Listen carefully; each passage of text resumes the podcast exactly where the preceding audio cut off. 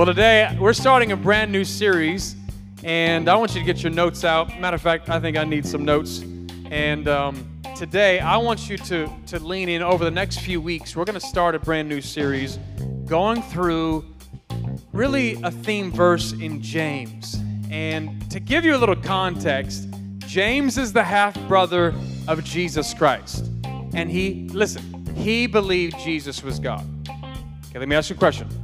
How hard would it be to convince your siblings that you're God?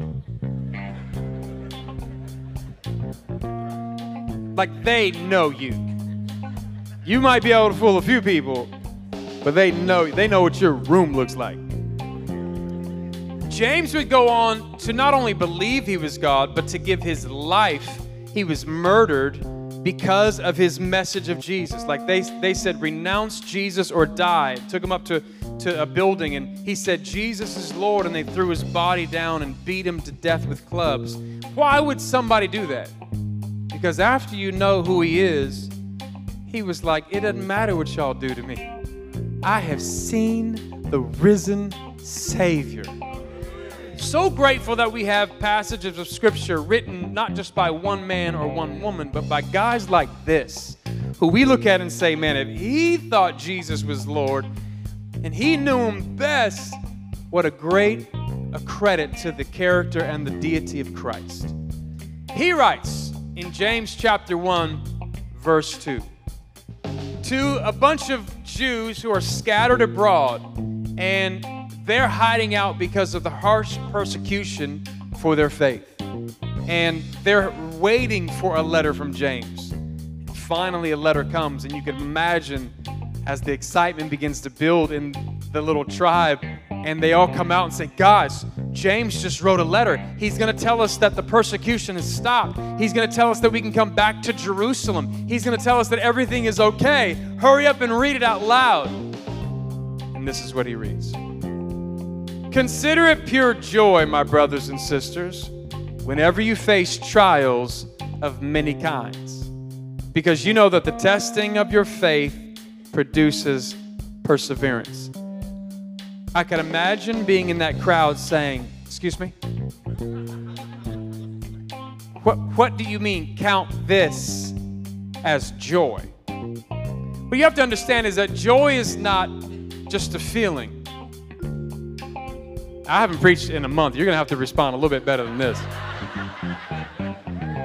Joy is not just a feeling. Joy is, feelings are fickle. Feelings can be up and feelings can be down. Joy is not just happiness, because happiness comes and happiness goes. But joy is consistent, joy stays. Happiness can come and happiness can go, but you don't want joy to go because Nehemiah says that the joy of the Lord is our strength. Now, there's a lot of joyless believers walking around because they lost their joy, because they confused joy with happiness and happenings. And when things go badly in their life or they hit a difficult season, they lose their joy and it zaps their strength. He didn't say if you have trials, he said when. Count it all joy when you have all types of fiery trials. Why? Because there's a benefit. I wish I had time to preach about benefits. People do some crazy things for benefits. I mean, they will drink vegetable juice. They'll juice a bunch of vegetables because they see the benefit of what it does to their health and their body. Can I have a cucumber, celery, Brussels sprout, barf juice, please? Not because it tastes good, it doesn't. tastes like turtle spit. But the reason they do it is because they see the benefit. People eat salads instead of a chocolate molten lava cake because they see the benefit. People exercise instead of sitting on the couch with a bowl of Doritos. Not because they like manual labor, but because they see the benefit of this. When you see the benefit of something, it's not so bad in the process because you know what it's going to produce in your life. He says, Count it all joy. And over the next few weeks, I'm not going to tell you that when you follow Jesus, everything in your life goes smoothly and all the tests will stop. But I am going to try to help you maybe see something you haven't seen before. And that is that Jesus Christ has a benefit even through the test. Look at verse 3. He says, Because you know, meaning you ought to know, that the testing of your faith produces something. It's producing what? Perseverance. One translation says patience. It's producing longevity, it's producing the ability to continue.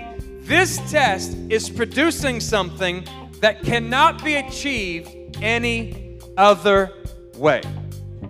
It's producing perseverance. Verse 4 tells us, let perseverance finish its work. I wonder how many I wonder how many people don't have a finished work of God in their life because they have fought the test. Let perseverance finish its work so that you may be mature and complete, not lacking anything. How many want to be mature? Come on, raise your hand if you want to be mature in God. How many want to be complete? Anybody want to be in a place where you're not lacking anything? It doesn't come any other way. Now, I'm going to need you to help me convey my sermon title to the person sitting around you.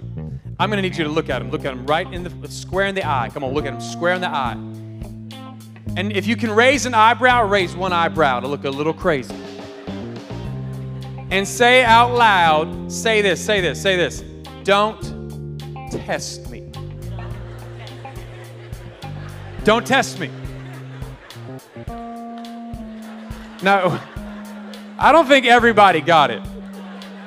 Turn and find somebody you didn't talk to you might have to turn around, look at them square in the eye, and look at them and say, Don't test me. Don't test me. You see, this is our normal response to people. We say, Don't you test me. You, you better not test me. And the problem is, we've carried that same mentality over to God. But if you could see the benefit you would gladly welcome the test because of what it would produce in your life. Oh, I'm excited about this series. Can you tell? Let's pray. Father, we love you. We thank you so much that you are in control. Nobody has kicked you off of your throne. You are God all by yourself. And Lord, we love you, we love you, we love you. And even though we don't understand what we're going through, we trust you and we ask you to speak to every heart, every life, and change our life because we want to be mature and complete and lacking nothing. And it's in Jesus' name we pray. If you believe it, let me hear a good amen. amen.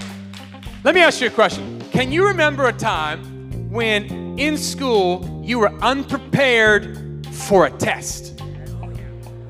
Some of you are like, that was every test. Did anybody ever try to make excuses about taking a test and like you try to get out of taking a test? Do you, do you know what the feeling felt like? Can you recall sitting down at your desk and as you're sitting down at your desk, you turn the test paper over and your eyes get really big as you begin to read all the questions and it dawns on you I'm in trouble. Like, I'm gonna fail this test. Matter of fact, I don't think I'm going to be first to finish this today. I'm not going to be number one in anything. Even my teacher gave me a number two pencil because she knew I wasn't finishing first. How many know what this is on the screen? Scantron. Scantrons were the answer sheet for the test. Had these bubbles in the test. And when you'd read a question, You'd fill in the bubbles. Now, I wonder is there anybody that sat next to like a smart kid that was filling out the bubbles like he's stabbing ants on his tests? filling it out like he wrote the darn thing. Come on, let's clap our hands for all the smart kids. All right, that's enough. Smart kids messing up the curve. Can't y'all stay home sometimes? But how many thank God for multiple choice? Where at least you had a fighting chance. You'd read, you'd read question one and then read it again slower. And then you realize, I don't know the answer. And you thank God, didn't you, when you read A? And you read A and you're like, man, that sounds good. Until you read B, I think it might be B too. And then C comes along, and you're thinking to yourself, I, I really think it might be C. How many filled out D, multi, all the above, way too often? Oh, and then there's nothing like the, the dread of having the teacher say those horrible words, right? Time is up, put your pencils down. Just feel like I feel like that feeling that comes across the chefs on Chopped when they didn't get to plate their food. Or they missed the main ingredient, they have to stand back, their hands are up. I hated it because the teacher would say, like, one minute left, and I'd, I'd, be looking at all the tests, like A, B, C, D, A, B, C, D. I don't know what to do. And so I just start guessing, abacadabra, all the way down. A, B, A, just hope for the best. I mean, you know what I'm talking about. It's a horrible feeling to not be prepared for a test. But let me ask you a question, not with tests in schools, but tests in life. How does that make you feel? Matter of fact, there's several words that come to mind. Here's a few. Write this down. There's anxiety that floods your soul. Anxiety where there's worry and there's stress and there's an unsettledness about what you're going through, and you begin to really feel uneasy. Worry. So many people's lives are dominated by anxiety. And then write this down we begin to feel unqualified. You feel unqualified, like I don't deserve this, I don't deserve to be here, there's no way that I could ever pass this. And you feel less than because you're comparing yourself to other people. Everybody else is finishing the test before you, and you're still writing your name. Then you feel, write this down, confused. Confused. Confusion is horrible because you feel in your mind, I don't know the answer. The questions are right in front of me, the test is right in front of me, but I don't know what to do. I wonder if I'm talking to anybody who's ever been confused in a test before. That you didn't know the right way to turn, you didn't know the right way to respond, you didn't know the right thing to do, and the test is in front of you. Everybody else seems to be passing it with flying colors, but not you. You're stuck at the desk of life wondering what is the answer to this question. And not only that, we're in a test. This is a big one. Write this down you're tempted to compromise and cheat. When you don't know the answer to a test, you're going through a difficult season. Many times you feel tempted to, to compromise and cheat. Okay, raise your hand if you've ever cheated on a test before. Raise your hand. I cheated on every test in all of ninth and 10th grade together and still got bad grades. Must have been cheating off the dumb kids in class. You know what it's like? You try to figure out different ways to cheat, like you're writing the answers on your hands, but it smears because your hands are all sweaty because you're nervous. You walk here, you, how many have ever done this? You wrote the answers on your tennis shoes, walked into class like this so you don't smudge the shoe. Or you try to turn around and look at the, the answers of the person next to you while the teacher was not paying attention, and they wouldn't let you cheat because they have a stronger conscience than you do. I'm convinced that if you spent half the time studying as you do cheating, you'd be a genius by now. But we do all of this because we are convinced that we can pass the test some other way. And then we get so desperate that we are willing to compromise our integrity so that we could just move ahead. All the while, we are missing the point because we are not learning at this level what we are meant to learn at this level, which leaves us unprepared for the next level. You see, there's a city in the Bay Area a few years ago, they were graduating people from high school that couldn't read. So they were graduating high school, but they were unprepared for college. Why is it that we are asking God and praying, take us to the next level when we refuse to learn what He's trying to teach us at this level? We feel like if we can bypass a few things and few tests, we'll still be able to get to where God wants us to go, and we are missing the point because how can we expect promotion if we reject God's curriculum?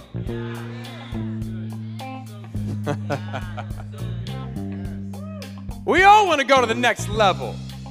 How do we expect advancement and promotion if we are rejecting the very thing, the curriculum that God brought into your life to teach you and to prepare you for the next level? Listen to me, listen to me. Everybody does not make it to their destiny. Think about that for a second.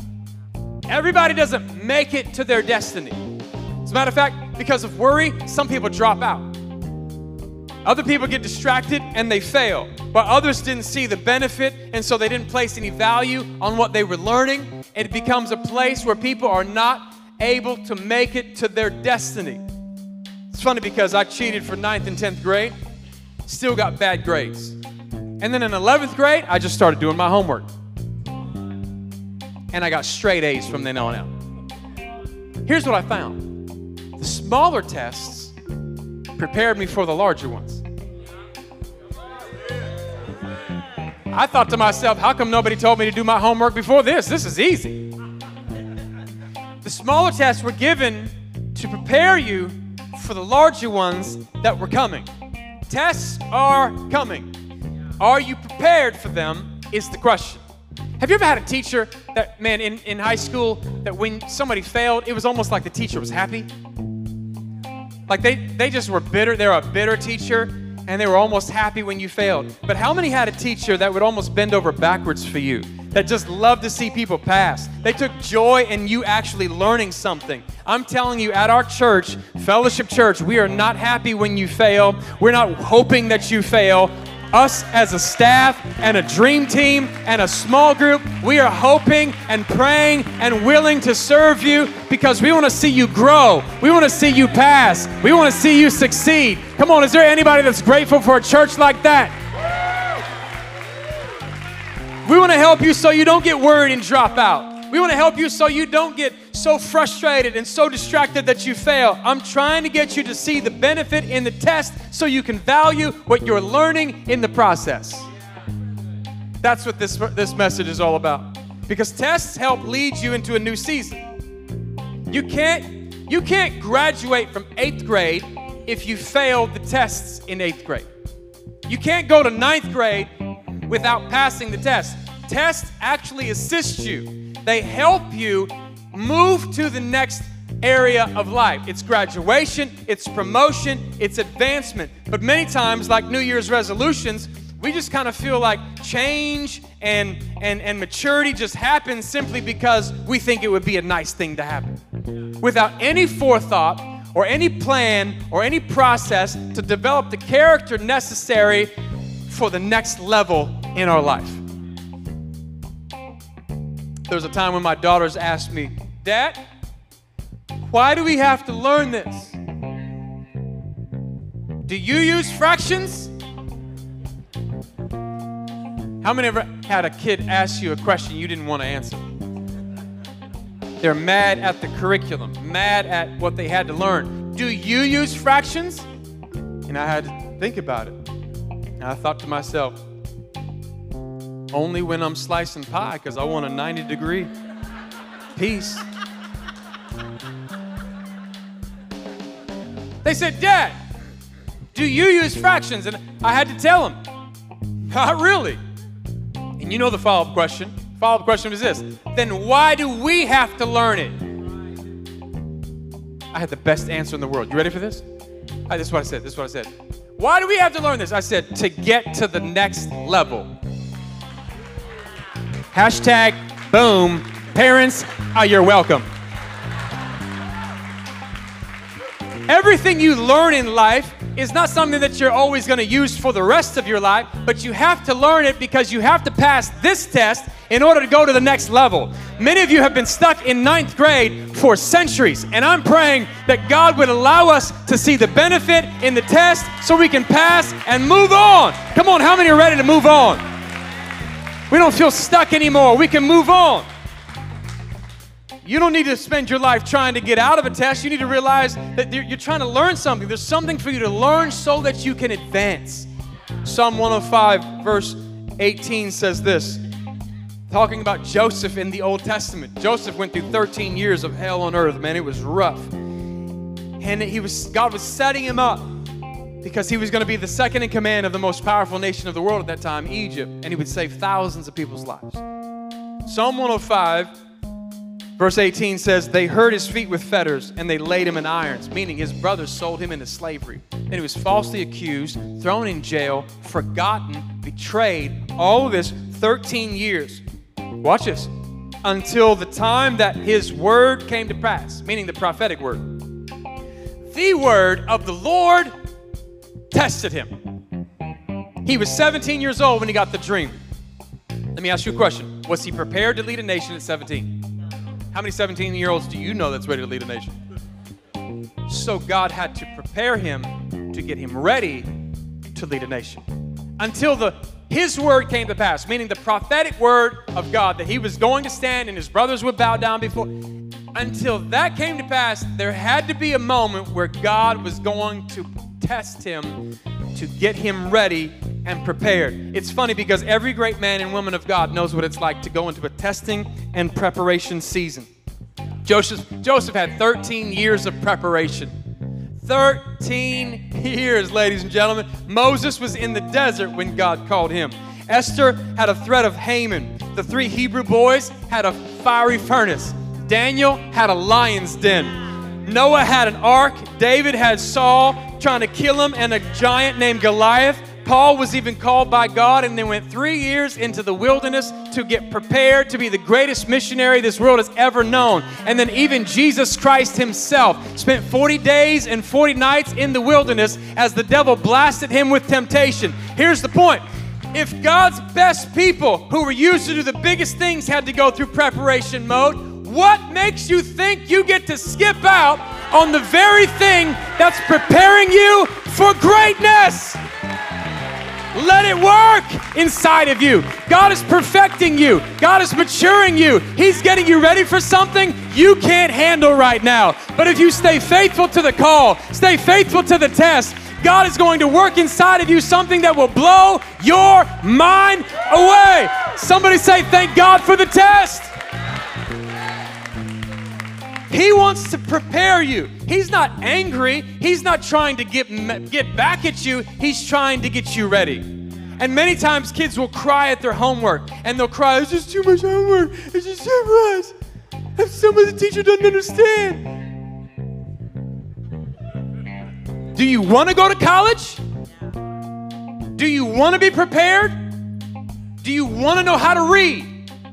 Then you're going to have to be able to submit yourself under the tutelage of somebody else's test and be willing to be made uncomfortable for a season so that you can walk across that graduation stage with confidence knowing I did that. Oh, I don't know if everybody's hearing me today. I know some of you are like, well, Sean, that sounds nice, but you don't know what I'm going through. I know I don't know what you're going through, but God knows what you're going through. And He doesn't cause all things, but He's able to cause all things to work together for good. Because I know that's a question that comes up when any, anybody takes brings up tests. Like, why did God cause that? He didn't cause it, but He can work good out of that. He's not, he's not an angry father, He's a good Heavenly Father. And He loves you with an undying love. And we have something in college that says this it's a saying. It says, C's get degrees. Anybody ever heard that? Here's what it means just get by. Like, don't put a whole lot of effort in, because all you need is a C to get your degree. And it sounds good, but here's the problem it's just about the degree and not the journey. It's just about you passing and getting the degree, but not really learning any life lessons. And some people get to the place where they skim and they cram. Any crammers in the house? Wait till the last second to just try to get all the information but you didn't learn anything. You just you just retained the information long enough to regurgitate it but you didn't learn anything for the journey. I'm telling you ladies and gentlemen every great man and woman of god has to go through a testing season. Many times we're missing the point.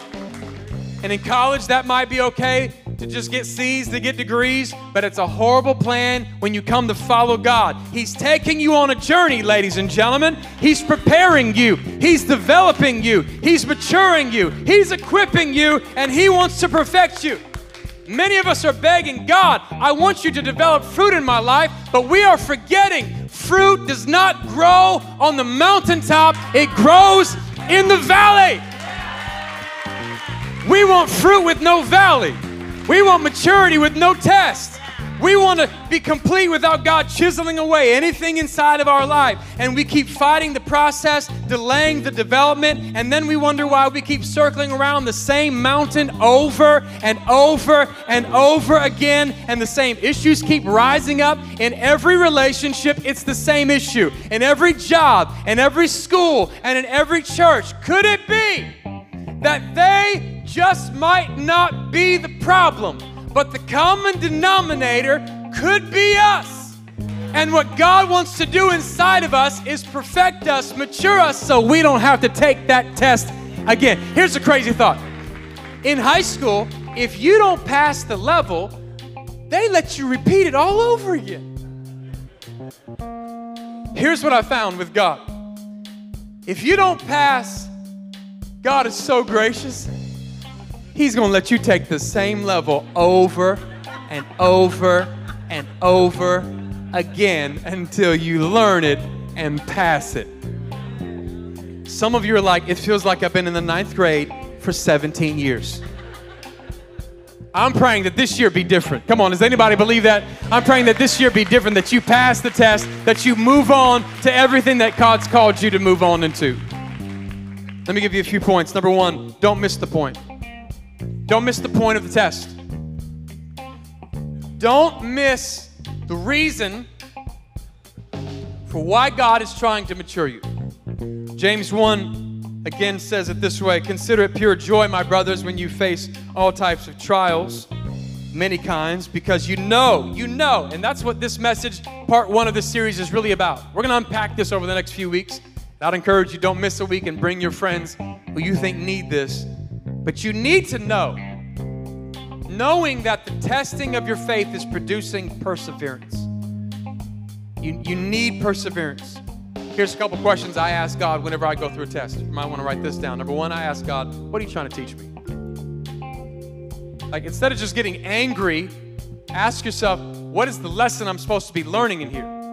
And then here's the second question. Here's the second one. This is important. God, can you help me learn it fast? I want to learn it quickly, Lord. I want to I want to pass this. I don't want to be going around the same mountain for 20 years, 40 years. Help me to learn this quickly. Tests, listen, oh, tests will come. Many times the duration is up to you. Somebody write that down because I just that went in my notes. The tests are going to come. How long you stay there, that's up to you. How quickly can you learn the test? Don't you hate those people that skipped a grade?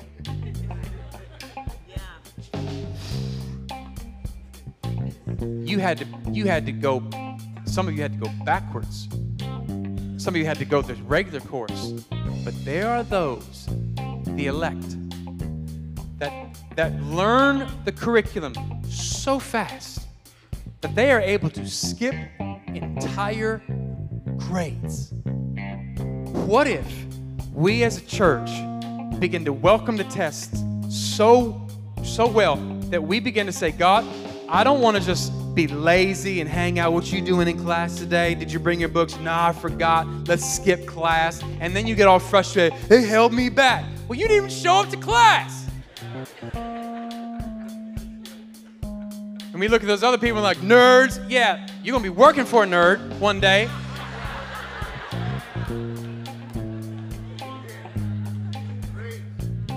Let me move on. Write this down. The greater attacks bring greater character when I pass the test. Greater, greater tests, greater attacks, they bring greater character when we pass the test. In other words, it doesn't automatically bring character. It's when you pass it that it brings maturity. it brings completion. That's what we're working for. Lord, help me to pass this test. James 1 4 says this. It says that let perseverance finish its work so that you may be mature and complete, not lacking anything. Write this down. Some of you need to know this that God is preparing me for something I cannot see right now. I said, He's preparing you for something you can't see right now. 1 Corinthians 2 9 says, There's no eye that has seen, there's no ear that has heard. As a matter of fact, it hasn't even entered into the hearts of men the things that God wants to do, wants to do, and wants to do inside of you because you love Him. You're called according to His purpose. You're not where you should be. I'm not where I should be. Thank God we're not where, we used to be. But can we embrace the process so we can get to where God wants us to be? You have no idea how much He wants to use you. Even if you failed a grade in the past, there's still opportunity for graduation.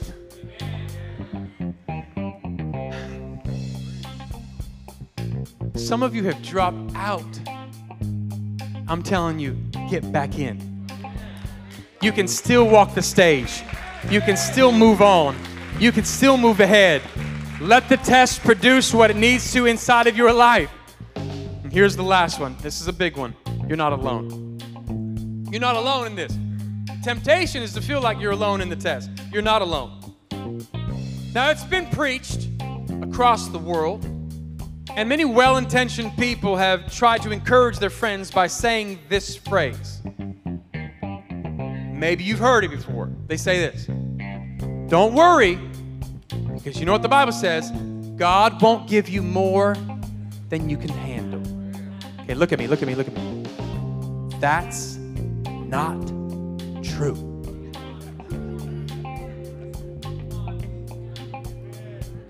It's not in the Bible. 1 Corinthians 10 13 says, God will not allow you to be tempted beyond what you're able to bear with, but with every temptation, there will be a door that you can escape through. He never said he wouldn't give you more than you can handle. As a matter of fact, I believe 100% of us in this room and everybody listening online can attest to the fact we have had more than we can handle. We know what it's like to be in over our heads. We know what it's like to be stressed out and overwhelmed. And that's why we have verses like Psalm 55 22 that says, Cast your cares on the Lord, and He will sustain you. This is not something we can pass by ourselves. This is not a self home education. We need God to come in. Every time a test comes, we say, God, I give it to you. It's hot potato, hot potato, hot potato. This is too much for me. I give it back to you. And we have people like David who comes along in Psalm in Psalms and says this. He says, "When my heart is overwhelmed, even David was overwhelmed at times. When my heart is overwhelmed, and may I add, it is often overwhelmed. But when David said, My heart is overwhelmed, he did not say, Lead me to a bar. He didn't say, Lead me to some drugs to numb the pain of the hour. He said, Lead me to the rock that is higher than what I'm going through. Some of you might be in over your heads, but it's not over God's head. Some of you might be in a test right now and you're like, I can't see my way out. It's okay because God can see a way out. Stay put, learn what you're trying to learn and what God wants to teach you so He can bring you out to victory. Can I hear a good amen, somebody? With all of my heart, I believe God wants to do something in our lives. Today, you need to know you're not alone. You're not alone. Hebrews 13 5 puts it this way God says, I will never leave you and I will never forsake you. The question is not, will you be overwhelmed? The question is, to whom will you run when you're overwhelmed? Where do you turn when you're stressed out? To whom do you run pour your soul to when your soul is overwhelmed. God is saying, I'm right here. I haven't left you. I haven't forsaken you.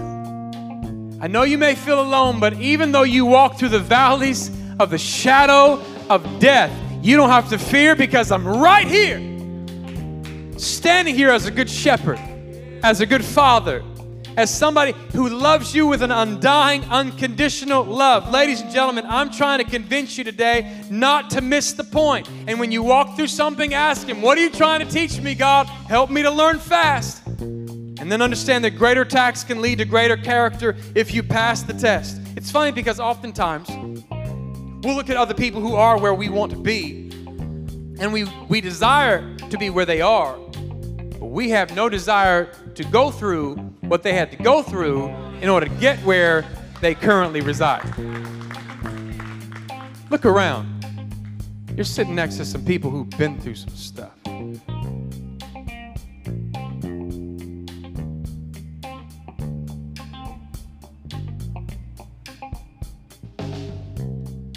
We didn't just arrive.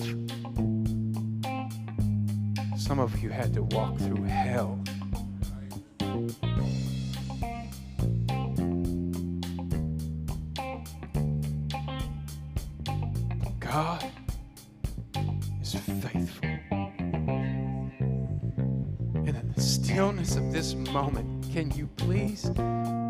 Open up your heart to hear his voice as he says, You're not going through this alone. I'm right here.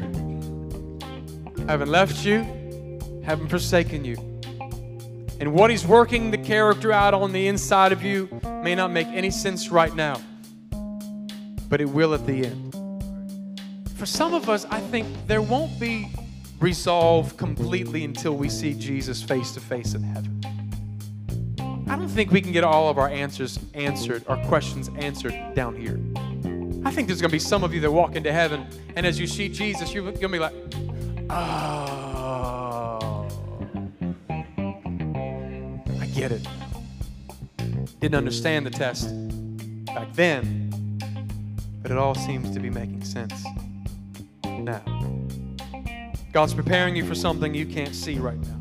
You're not alone. My daughter Hadassah is 18 now, just graduated. So proud of you. Love you with all my heart.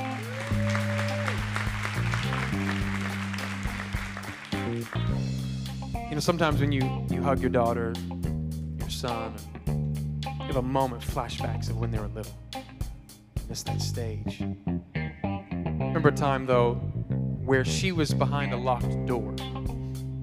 And it was at our cousin's house. Late at night, dark in the room. She can't reach the light switch.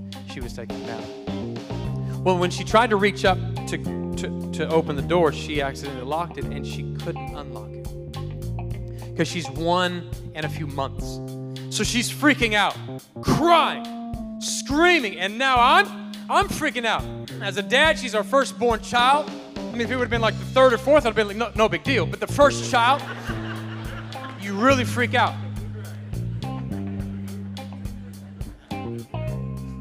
She's shaking, she's crying, she's pounding on the door. She doesn't understand why she can't get out of the door. And it's probably five minutes. She's screaming at the top of her lungs. And as a dad, I hated that sound. Maybe I'll try to talk to her. That wouldn't work. I try to break in. That's not working. And then all of a sudden, I knelt down and I put my fingers under the door. I said, baby, look, look down, look down, look down. She reached down and she grabbed my fingers and she stopped crying. Listen to me, listen to me. Nothing changed, and yet everything changed. Nothing changed about her external circumstances.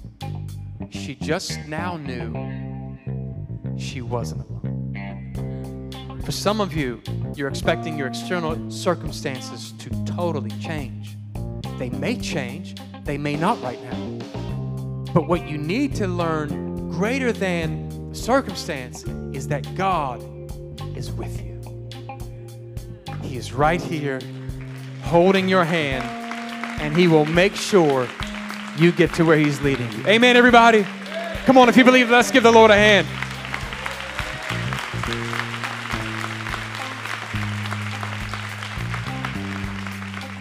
It's going to be a great series. With your heads bowed and your eyes closed, I want to pray for two groups of people today. Number one, I want to pray for some of you. You feel like, man, your life isn't right with God. I'm really glad that you're here.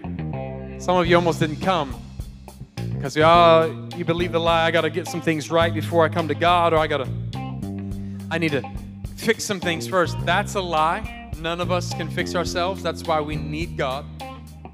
And the best place you could be is right here because He's the one who does the fixing. We simply do the surrendering. We give our life to Him. And maybe you're here today and you say, Sean, my life isn't right with God, but I want it to be. I need it to be. i would like to lead you in a commitment prayer that you can pray right in your seat. I'm not going to have you stand or come to the front. Our heart's not to embarrass anybody, it's to connect you to God. And if you say, Sean, that's me. I, I once was close to God, but I've drifted, I've strayed, or I, I've never really given the controls of my life to Him.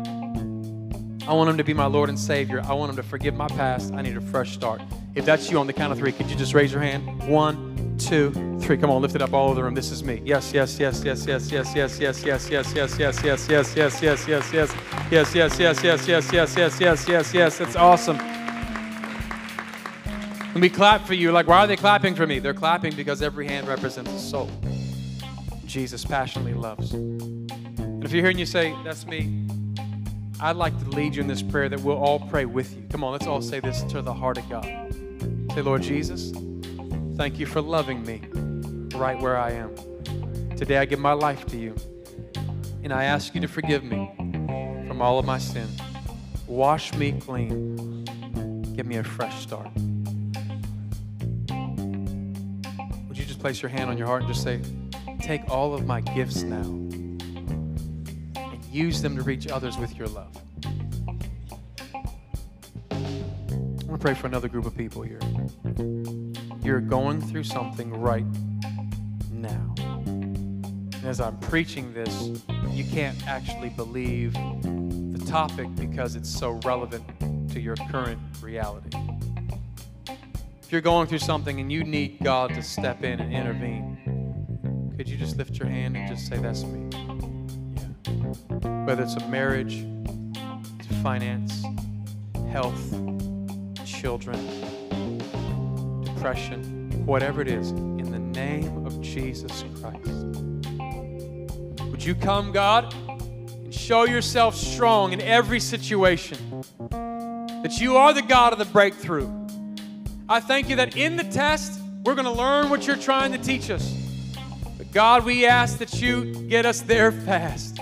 Help us not to be stuck going around the same mountain over and over. And I pray that, Lord, you help us to be mature and complete, lacking nothing, but give us the grace for the journey. Your grace is sufficient. That's what Paul said. Your grace is sufficient, Lord. We need to see your grace.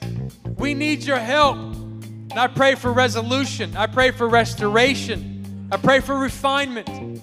And I ask that God, you do a work inside of every life, every believer, so much so that we begin to hear story after story of people saying, God brought me through it. I was stuck, I was sick, I was dead, I was lost, empty, marriage was over, but Lord, you stepped in and now everything has changed. God, we ask for miracles, signs, and wonders to come into our life and into our church. I pray even in the summertime, but we're not cruising, but we're believing you for greater grace and greater growth in Jesus' name.